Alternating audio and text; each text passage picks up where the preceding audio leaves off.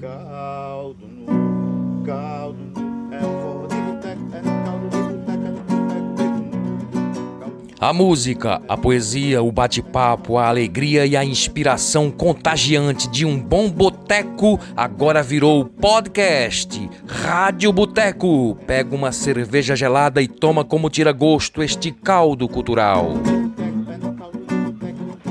E para começar, que tal uma poesia como aperitivo? Com vocês, Estatística de Aldo Lins. Na rua São João, João morreu atropelado. Na rua Santa Maria, Maria morreu assassinada. Na rua São Jorge, Jorge morreu drogado. Na rua dos Navegantes, Pedro morreu afogado. Numa rua sem nome, um corpo não foi identificado. Na parada de ônibus, uma criança espera seu anjo da guarda, que não vem, que não vem, que não vem.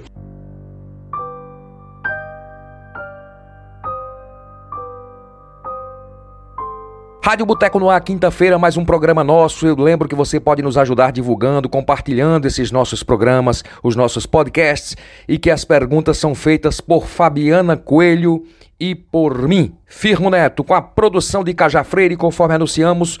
Hoje a conversa, o bate-papo é com Manuca Bandini e com Aldo Lins. Manuca é cantor, compositor, ator e escritor e Aldo é poeta conhecido, artista cultural aí, ativista cultural, membro e fundador de vários projetos culturais. Eu queria justamente começar perguntando ao Aldo como é iniciar um projeto desse, mobilizar artistas, como é que funciona esse seu incentivo, esse seu entusiasmo com essa coisa dos projetos culturais. Eu tenho a maior satisfação do mundo e me sinto muito, muito realizado porque a gente nunca está realizado completamente, né? Mas eu, eu, uma das maiores alegrias da minha vida e satisfação foi ter criado o Sarau da Boa Vista. Esse movimento de cultura que vai completar 10 anos, nós já temos uma coletânea, né? Coletânea Sarau da Boa Vista. Nós temos uma monografia que foi escrita pela poeta Tamires Drielli, né? E Angola Filmes está concluindo agora o documentário. A gente está pensando em, em, fechar todas as gravações agora em novembro para dezembro. E eu não sei se ainda ainda estou em dúvida se lance o documentário agora no final do ano, né? Final de novembro, começo de dezembro, ou se deixe para março, quando é o aniversário de 10 anos do Sarau da Boa Vista. Olá, Manuca. Olá, Aldo. É um prazer estar aqui conversando com vocês em mais uma edição da Rádio Boteco. E como sempre, eu vou começar o nosso bate-papo com aquela pergunta, né? Como é que tudo começou? Como é que começou aí o interesse pela arte, pela poesia, pela música? E como é que isso se desenvolveu ao longo da trajetória de vocês? Olá, Fabiana, Aldo, Firmo, ouvintes da Rádio Boteco. É um prazer estar aqui com vocês. É, quando você fala em começo, é, eu sou levado imediatamente a, a, uma sala, na realidade a biblioteca da minha avó paterna, né? Ficava lá em Rio Formoso, zona da mata, onde cresci, onde me criei e onde tive muito estímulo por parte dessa minha minha avó a literatura, né? ela tinha obra completa de Monteiro Lobato, sabia que percebia né, meu interesse por, por essas coisas da imaginação e sabiamente é, investiu nessa, nessa sensibilidade, eu digo, né, do ponto de vista literário e do ponto de vista musical, porque tinha uma radiolazinha que ficava nessa sala e ali a gente ouvia Luiz Gonzaga, Altemar Dutra. Então, foi muito cedo mesclado essas duas coisas na minha vida, né? tanto a literatura, através desses poetas que ela tinha disponível lá, né? É, Fernando Pessoa, é, Castro Alves, Olavo Bilac, João Cabral do Melo Neto, enfim. Então são coisas que vêm me acompanhando desde então, sabe? Começou ali e não teve fim. Com uma repetição, eu me encontro sempre cercado dos mesmos elementos, violão, controlador MIDI, né? Poderia ser teclado também né, como o pianinho que eu ganhei dela, né, cavaquinho também, quando, quando criança. E aquilo ali foi determinante, sabe? E eu continuo fazendo simplesmente a mesma coisa. O começo foi ali e tudo que eu tenho de resultado né, e, o, e a forma que eu tenho de ofertar alguma dádiva em agradecimento à vida é através da arte, né? do olhar delicado, desse pendor ao que acredito ser belo. É isso que continuo fazendo. Sou compositor, cantor, vivo de música, de arte, teatro, de tudo que está relacionado com arte, poesia, literatura. É, é Fabiana, é, Assim, eu vou dizer uma coisa meio surreal, mas a, a minha primeira, sabe, o despertar para a poesia aconteceu, eu descobri, né, umas cartas antigas que meu tio, que morava em João Pessoa, é, houve um exílio familiar, né, um, ele teve um problema com o pai dele, do avô, então ele foi embora morar em João Pessoa. E aí ele, ele em João Pessoa, ele casou por lá e coisa e tal, e levou minha mãe para. Minha mãe era solteira ainda, levou minha mãe para conhecer João Pessoa, né? Ela passou uns dois, três meses por lá e coisa e tal, mas depois retornou. Aí então ele passou a escrever umas cartas para ela, fazendo narrativas de João Pessoa, da Lagoa, ali o Anel da Lagoa, é, é, é, é o Parque Solão de Lucena, né, que é a Lagoa, e o outro, a Rua da Câmara, que é a Bica, e as praias de Tambaú, Cabo Branco, ele fazia uma descrição, é, uma dissertação tão bonita sobre isso, sabe? Era coisa, era tudo junto, né? Descrição, dissertação, narrativa, tudo junto. E ele, e as cartas tinham uma conotação poética, sabe? Que eu, eu via poesia, né? Como ele conseguia fazer aquilo. Então, creio eu que foi minha primeira influência antes mesmo dos cantadores de viola e tudo mais, foi essas cartas que meu tio é, José Tavares Arco Verde, né, irmão da minha mãe, é, enviava para minha mãe, do Cimar Tavares Lins. Manuca, teve uma das suas músicas, que é em parceria, que foi trilha sonora do filme Tatuagem, que foi premiada, é um filme conhecido. Como é essa coisa de encaixar, vamos dizer assim, uma música, um trabalho seu na trilha sonora, por exemplo, de um filme, aí também serve para novela, para outras coisas mais. E no que isso representa, vamos dizer assim, ajuda ao artista por ter uma música dele, se ele aparece mais por ter uma música dele, por exemplo, numa trilha sonora de um filme que ficou conhecido e que de certa forma foi premiado. Já ajuda, né? Olha, é importante porque é uma afirmação, é uma resposta. Quando você tem um trabalho é, representado assim num porte de um filme, gravado por grandes intérpretes e um estímulo, porque você vê, pô, é possível, né? É possível. Então, estimula que a gente crie, sabe? E aquilo ali, a principal virtude disso é que é uma vitrine. Ali, de repente, você pode não ficar conhecido, né, num porte grande, mas você tem ali os intérpretes estão ali olhando, de repente ouvem e se interessam pelo compositor e vão à procura, sabe? Acontece isso. É, Calcanhar foi gravado agora de novo, recentemente, Calcanhar, que é o chaveirinho, né, que está no filme que você falou, que Elba gravou, tem um clipe com Elba Ramalho cantando Calcanhar, que é uma parceria minha com Yuri Queiroga, que, por sua vez, falando em Yuri, ele gravou agora com Pedro Luiz Calcanhar no álbum deles, sabe, Terral.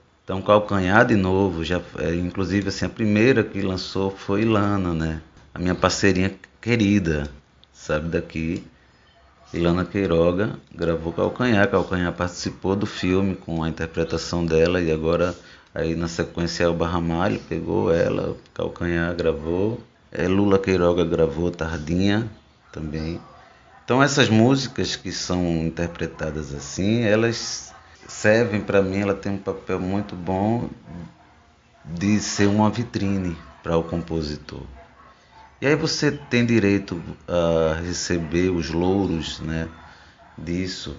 Aos pouquinhos você vai ali fazendo seu pezinho de meia e trabalhando, né? Não pode se acomodar. E vamos fechar esse primeiro bloco com a música Groove Noturno de Manuca Bandini.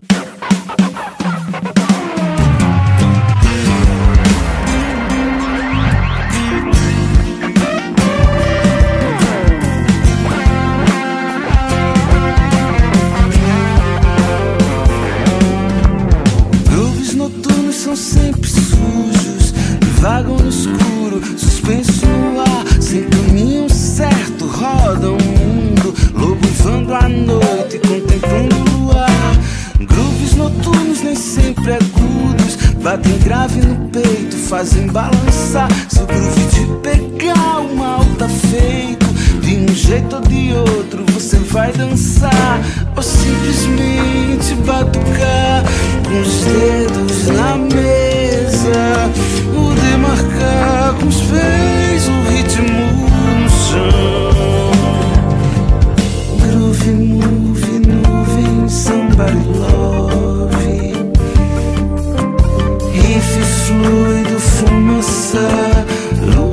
Luzes na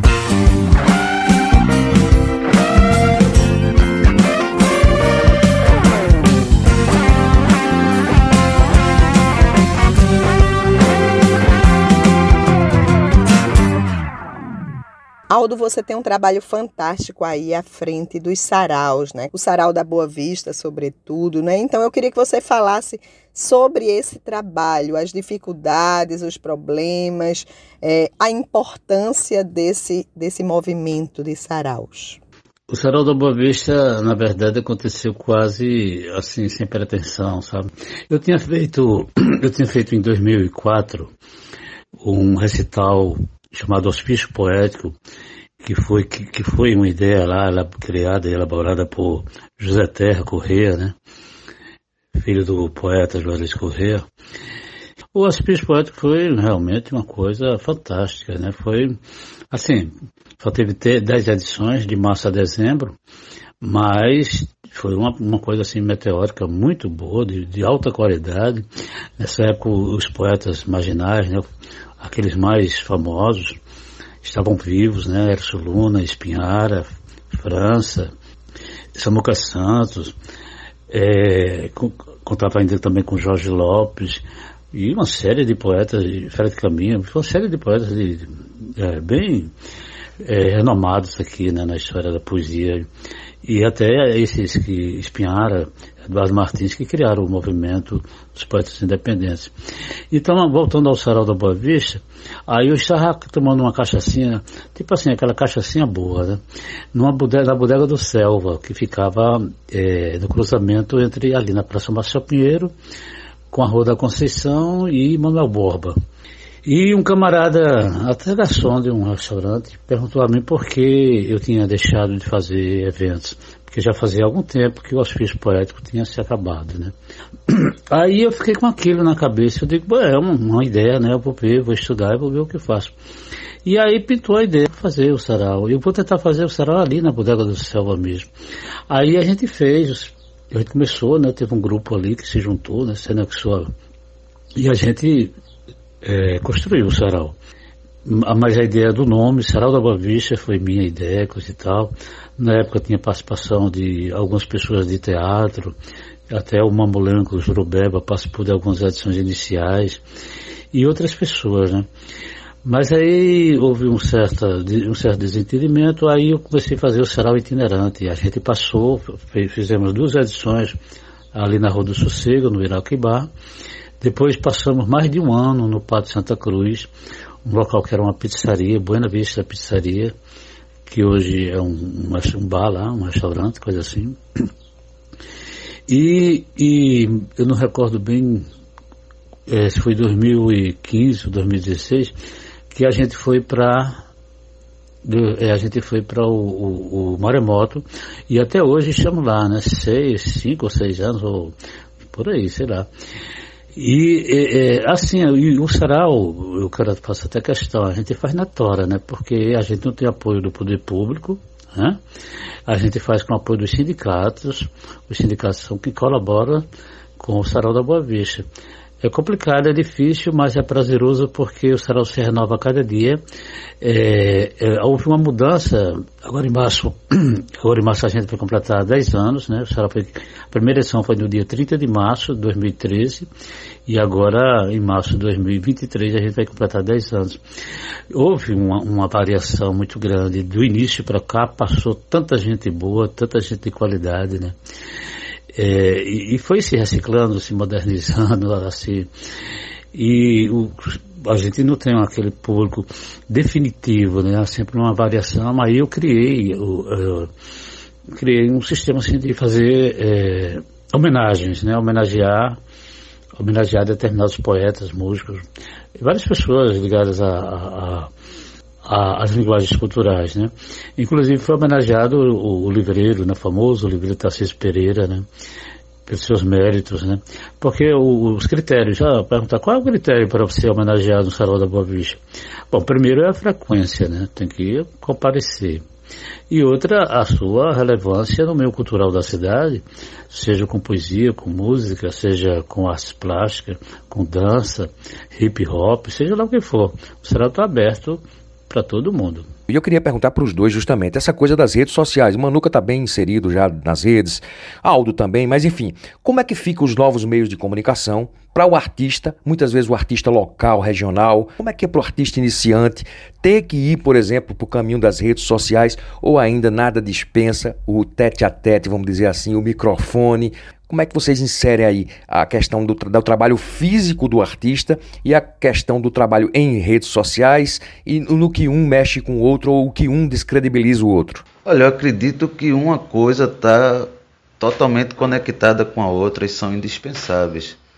O trabalho é, físico, né, é, físico mesmo, e o trabalho virtual, né, são coisas que se somam e o virtual veio para somar e, além de tudo, alavancar, né? horizontalizar o contato, a comunicação, a visibilidade. Então, a ideia é se interar né, desse, das, das ferramentas, que, como, porque você tem alcances grandes é, através das redes sociais das plataformas de streaming para ouvir nossas músicas, né? uma coisa linkada com a outra. E nos dias de hoje é uma, o artista que para se movimentar ele tem que estar tá ali, na, tem que estar tá de alguma forma é, se, sendo representado nas redes, sabe? E procurando entender como é que se trabalha com elas, como é que faz os contatos através delas então superou o tete a tete, sabe? O tete a tete acontece, é importante, tem a sua importância, mas ele não é só. A gente agora pode é, transcender isso e, e, ter melhores resultados. Acho que é muito positivo. Quando a gente começou, né, o, o, principalmente o Auxílio Poético, que foi lá, em, lá atrás, em 2004, é, praticamente a gente não convivia com redes sociais, sabe? O sarau era feito assim, a gente tinha o rescaldo ali do Teatro do Parque, e o pessoal saía do Teatro do Parque e ia ver é, o hospício poético. E, e, e, naquela época o único meio de comunicação que a gente tinha era a agenda cultural do Recife, do Manuel Constantino, né? Que era impressa, né? A gente só veio utilizar mais no período da pandemia porque a gente fez, a gente passou a fazer as edições virtuais. Então foi quando a gente passou a utilizar o YouTube para fazer a divulgação das edições. Fizemos 21 edições, 17 durante o período da pandemia e quatro depois da pandemia que a gente fez para cumprir determinações da lei da lei Aldi Blanc. É, mas assim, eu prefiro o contato, sabe, do rádio, eu prefiro o contato do jornal, outros meios de comunicações mais, né, mais tradicionais. Mas assim, é bom, né? Sempre alguma coisa. O Sarau tem uma página no Facebook, no Facebook, né? Tem a minha própria página, o Ferreira Lins. Então a gente convive com, com essa, esses dois canais de comunicações, o antigo, né, o tradicional, e esse mais recente, né, que são as diversas redes sociais. Eu queria que vocês falassem um pouquinho sobre o processo criativo de vocês. É mais inspiração, é trabalho, é os dois? O que é que inspira vocês? Quais são as influências literárias, musicais? Quando vocês vão compor, no caso da música, quando vai ser composta, o que vem primeiro? Vem primeiro a melodia, vem primeiro a letra? São várias formas que, que eu tenho de fazer, né, se tratando de uma obra. E isso vem mudando ao longo do tempo, de acordo com o contexto que a gente vai vivendo social. Não há uma fórmula só. Teve um momento que eu gostava muito de, por exemplo, numa época onde eu estava assim fascinado por romances, né, Dostoiévski, Stendhal, é, Guimarães Rosa, Machado de Assis, eram figuras que eu recorria, embora não fossem músicos, mas ali eu, recorria porque o romance sempre trouxe né, e trazia na época que eu utilizava dessa ferramenta inspiração, né, situações. Eu como um espectador ideal, como uma figura que produzo e assisto muito é, as situações que acontecem no meu entorno é, não precisava necessariamente serem histórias vividas por mim, mas impressões que eu tinha do mundo e que eu colocava de repente na primeira pessoa. E então é isso. Hoje em dia a gente já tem essa coisa mais corrida, né, da, da informação, da troca de mensagens rápidas. Isso causou um susto, né?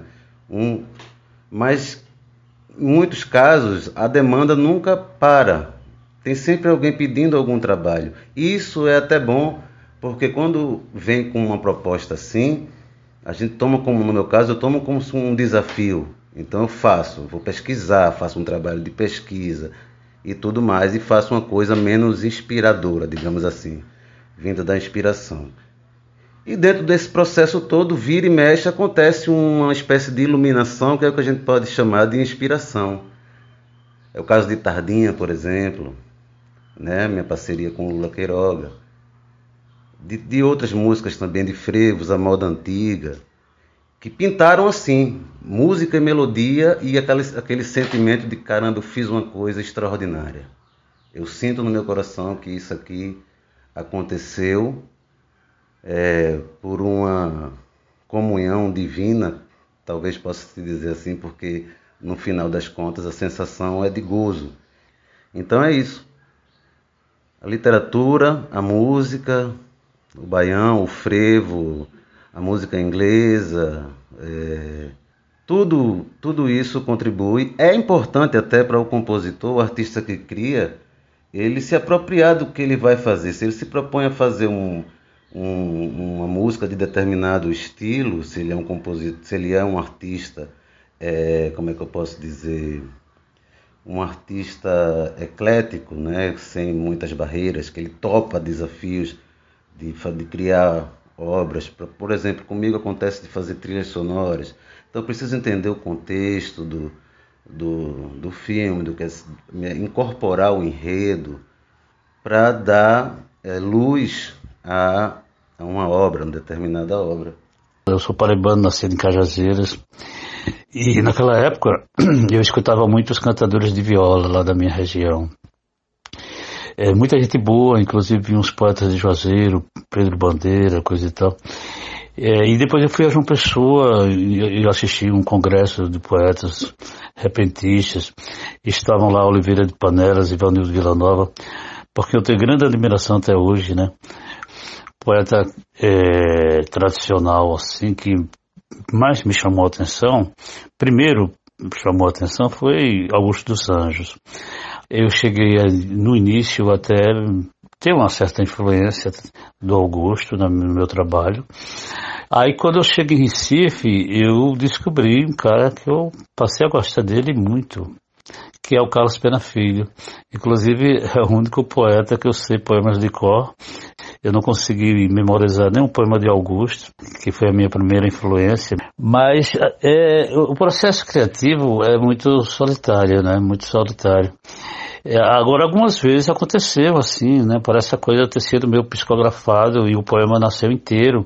Inclusive, uma coisa interessante que teve um poema que eu consegui escrever dentro de um ônibus. Eu estava saindo do campus da universidade lá em João Pessoa e eu escrevi esse poema é, indo para Jaguaribe, no bairro Jaguaribe uma pessoa onde eu morava. E eu vou dizer uma coisa, para mim é muito melhor quando o poema sai de uma vez só, sabe? Porque quando eu fico eu não sei se acontece com todo mundo, mas quando eu fico remoendo o poema, rebuscando aquela coisa, tarará, tererê, eu acho que vai piorando, vai piorando e eu termino rasgando tudo, jogando tudo na lata de lixo, porque o poeta, o escritor tem que ser amigo da lixeira, né? De repente o poema toma outro rumo, não era aquilo que você queria dizer. Agora, o que eu acho mais formidável no processo de criação é quando você faz o poema e, e diversos leitores fazem leituras totalmente diferentes uma da outra, né? Eu acho fantástico esse poder de interpretação dos poetas, aliás, do público, das pessoas, dos leitores. A gente encerra esse segundo bloco com música e poesia.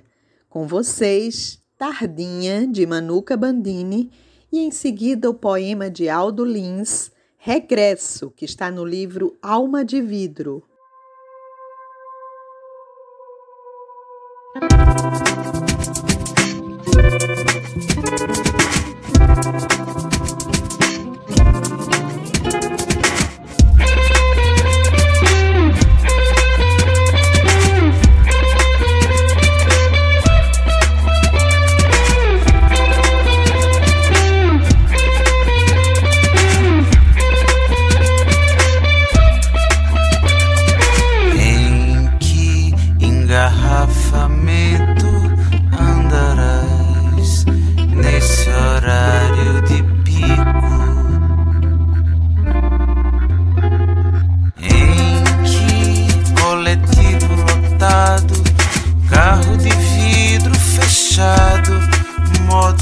táxi, parada de ônibus, esqueces de mim.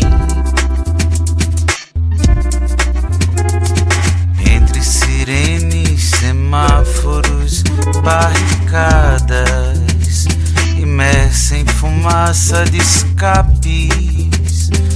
Em que estação de metrô? De pé ou quem sabe sentada em que parte da estrada distante, calada, esquecida de si.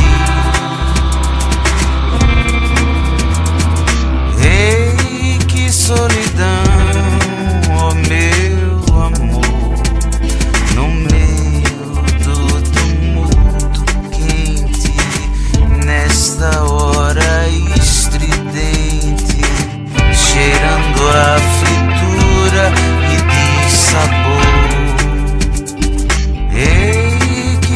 solidão.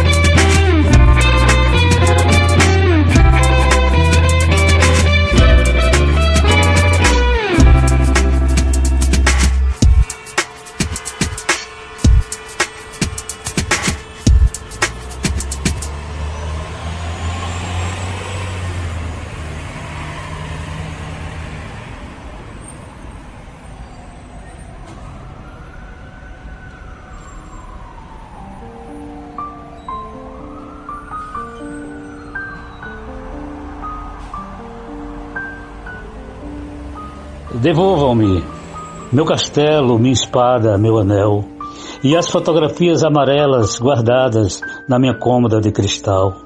Devolvam-me o credo para atravessar fronteiras e o espelho d'água entre as dunas onde eu fazia a lua para brincar. Devolvam-me a minha tabuada mágica e as histórias de um vento azul que trazia anjo às madrugadas. Devolvam-me meu universo, suspiros poéticos e saudades de andar a pé, olhar o céu, cantar um fado, no pátio das flores, no arco das portas do mar.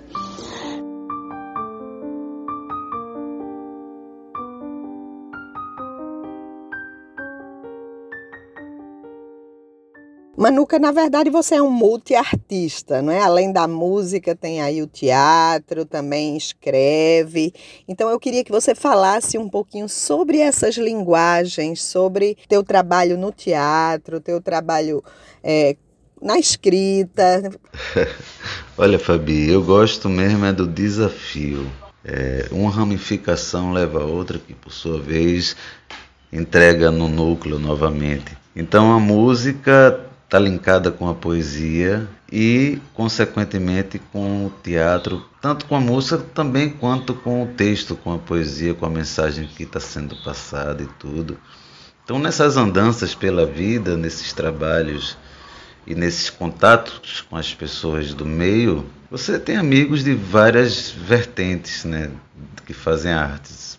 Eu, como artista curioso, sempre fui aberto a, a conhecer né, a, entender um pouco de cada universo. E aí que eu recebi uma proposta para participar de um grupo de teatro daqui de Recife chamado Trupe Arte na Mochila. É, esses amigos queridos, Maria Dias, atriz, Juca dos Santos, é, principalmente Maria, me deu essa oportunidade e entregou um personagem para mim.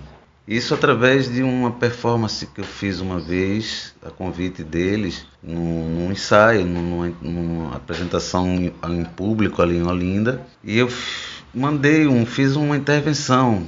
Eu não fazia parte ainda da trupe. Depois dessa intervenção, eu fui convidado a participar, a integrar o elenco e ali, velho, aí eu aprendi um bocado de coisa, né? como tenho aprendido a respeito de expressão, ego, person personagem, desapego, intensidade, sabe? É um exercício muito bacana que eu gosto e agradeço demais a Maria Dias por ter me dado essa oportunidade de imersão nesse universo das artes cênicas. Então a gente está aí com um espetáculo que é o Tango em Trapos. Né? Eu faço algum alguns trabalhos também com ela de, com, em curtas metragens.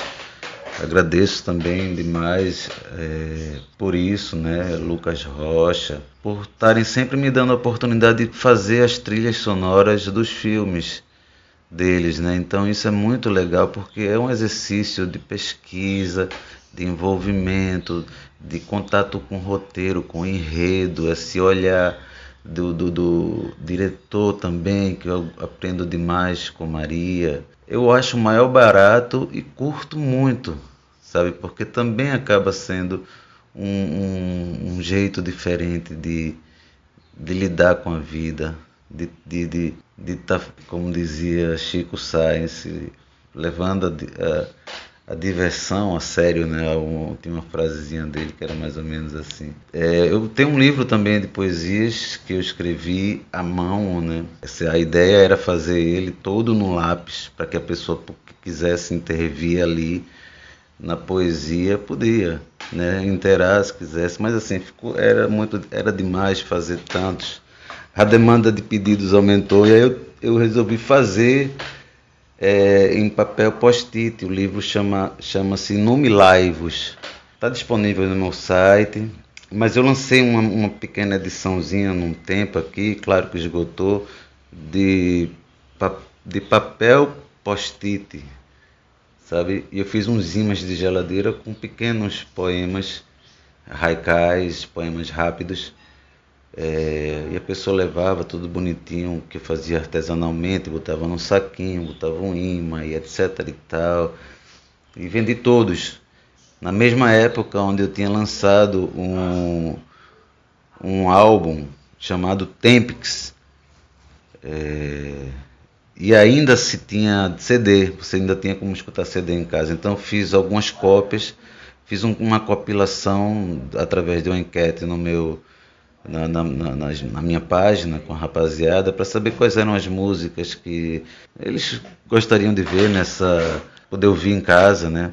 Então lancei Tempix juntamente com esse livrinho Inume Lives e vendi tudo, ainda bem. É isso. Estamos num momento de grande efervescência política, totalmente diferente vamos dizer assim, as duas últimas eleições do que a gente vinha acostumado no Brasil, que é que vocês acham disso? Deve o artista se posicionar claramente? Olha, eu voto em tal pessoa, em tal partido, ou tanto faz, isso não é importante? Como é que vocês tratam isso? Vocês se posicionam? Eu sou tal voto, eu voto em tal pessoa, e vocês acham que o artista deve fazer isso publicamente? Ou o próprio trabalho já está ali, já está ali inserido, por exemplo, uma posição política, pelo menos não partidária, mas pelo menos uma posição política, e não é necessário que o artista publicamente evidencie o seu voto. Olha, nesse assunto, é, eu fico com a, a, quarta característica aí que você falou, deixar que minha arte fale por si.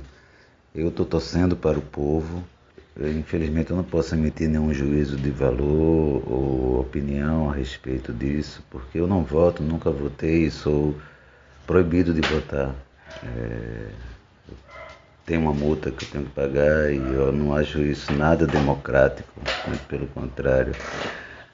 Então eu espero que as pessoas votem com sabedoria, consciência ou não, é, enfim, façam o que acham melhor, pensem por si, acima de tudo e que dê tudo certo no final, que um dia possamos fazer uma reforma constitucional e quem sabe nos transformarmos num país verdadeiramente democrático. Durante um bom tempo procurei separar, procurei separar o movimento de cultura é, de política partidária, entendeu? Porque política a gente vive fazendo a toda hora, a qualquer momento. Mas a questão é a seguinte, que a situação do país se tornou tão gritante, né?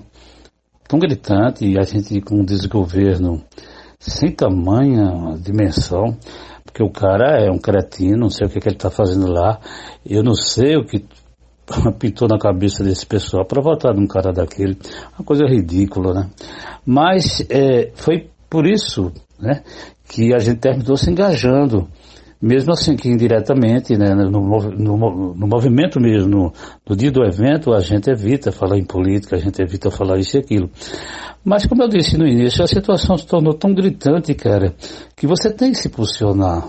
Você tem que abrir, abrir, abrir o verbo, mesmo soltar o verbo, porque se a gente se cala, é uma omissão terrível, né? Então, eu terminei me, é, me posicionando partidariamente, né? Porque se você deixar a coisa como está, meu Deus do céu, onde vamos parar, hein? Eu não sei se vocês vivem de arte, mas independente disso, eu queria que vocês falassem sobre as dificuldades, é, os problemas de se viver de arte no Recife, em Pernambuco, no Nordeste, no Brasil, e também falassem algumas políticas públicas que poderiam ser implantadas para que os artistas conseguissem viver de seu trabalho. Por mais que hajam obstáculos ao longo da vida, quando a gente resolve seguir um caminho, seja ele de qualquer ramo da sociedade, né? Assim, falando do nosso, que é a cultura, a arte, eu vim evoluindo, procurando evoluir nesses sentidos, é, para poder realizar o que eu me proponho, por exemplo, compositor, criar, né? Isso, o fato de gostar de música e de poesia facilitou, né? Com que eu tivesse essa capacidade de, de fazer música e assim, além de tudo, de fazer também interpretar músicas, porque assim eu toco e é importante ressaltar que assim não é, pelo menos comigo, né? Nessa parte da, da, da questão de viver de arte, viver do que se cria, você tem um leque de coisas onde o que você faz, a sua essência é o núcleo, mas existem várias ramificações desse núcleo que podem facilitar é, você, é, o indivíduo, a sobreviver do que faz. Né? Não precisa necessariamente ser fruto do que ele está criando, mas ele está interpretando, está tocando uma música né? num espaço à noite, numa festinha, está em movimento, está criando, consegue criar em casa, ter tempo de, de produzir, né? E tira um dinheiro daqui, investe ali. Tudo isso requer um estudo, claro, além, é, principalmente hoje em dia, além do, do, do, estudo, do conhecimento que você deve ter, da técnica, do, dos instrumentos que você trabalha, mas também das ferramentas que hoje são disponíveis, que estão disponíveis para a gente, né? nessa coisa da gente mesmo poder é, gerir o nosso, nossa carreira, né, de uma certa forma ficou um pouco mais fácil, e ao mesmo tempo complicado para quem estava acostumado com outro modelo, sabe? Mas eu vivo bem, é, dou aulas de, de, de, música, também faço parte de uma trupe de teatro, é, onde eu tenho, a gente de vez em quando participa de projetos, né, aí já tratando de políticas públicas. Enfim, eu acho que a gente não deve se acomodar também deve aproveitar toda e qualquer situação, reclamar menos e tentar fazer, entender qual é o caminho bacana para seguir, onde as coisas possam ser realizadas e o recado possa ser dado. A gente que trabalha poesia independente e faz movimento de cultura é uma coisa que não é só, creio, só em Pernambuco ou no Nordeste, é no país inteiro. A gente está com um governo aí que tomara que acabe logo, que não tem, não tem nenhuma, nenhum projeto de cultura, não tem nenhum programa direcionado à cultura. E as coisas rolam por, através de editais, uns editais muito politizados, que os critérios é, eu não entendo até hoje, né? Porque eu já encaminhei cinco projetos para a Cultura e a gente não conseguiu aprovar um até hoje. Mas eu não sei bem a que se deve, porque a questão da elaboração foi muito bem elaborada e projetos bons, como Poesia Paraibana no Recife, projeto Sarau da Boa Vista e outros. É muito difícil, viu? a gente, a gente faz por amor mesmo, porque o retorno financeiro praticamente não existe. A dificuldade de editar um livro é imensa, e você conseguir editar um livro sem ter o apadrinhamento da CEP né, e da Fundarp, Fundarp CEP, é, você é um super-herói, porque fazer a coisa é, fora desse contexto é muito complicado, sim. E aqui a gente encerra mais um programa de nossa Rádio Boteco. A gente agradece muitíssimo aos nossos convidados, a Aldo Lins, a Manuca. É, foi um prazer conversar com vocês. A gente agradece também aos ouvintes que nos acompanham, que ainda vão nos acompanhar. Continuem ouvindo a Rádio Boteco. Cada programa tem um artista, um músico, um poeta diferente para vocês conhecerem. E não esqueçam de contribuir com nossos artistas, né? Afinal, arte também é trabalho. Então, colaborem aí e a gente fecha a edição com música e poema. Com vocês, a Canção Sem Fim, de Manuca Bandini, e o poema que está no livro Alma de Vidro, de Aldo Lins, Sob as Asas da Águia, que ele dedica aos poetas Juarez Correia e Odailta Alves.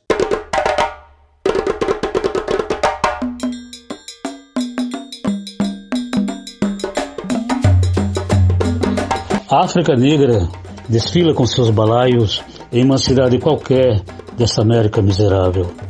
Uma mulher sorri, vendendo tapioca e nego bom. Do quintal das oficinas, as crianças perdem o frescor. A cidade, semana acordada, adormece aos domingos. Na madrugada suja, os solitários usam Ferrari, os solidários, os pés no chão.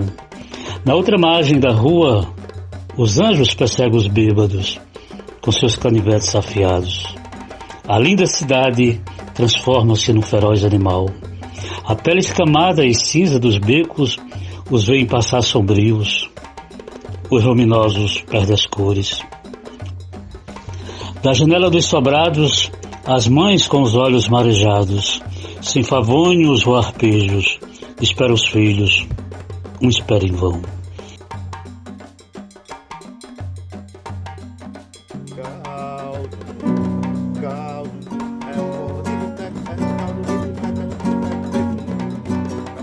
Esta é a Rádio Boteco. Quer pagar a conta? Então compartilhe e divulga nossos podcasts e a gente te espera no próximo encontro. Um brinde à vida. A Rádio Boteco é uma produção de Cajá Freire, Fabiana Coelho e Firmo Neto. A música da nossa vinheta é do cantor e compositor Brasinha Blues.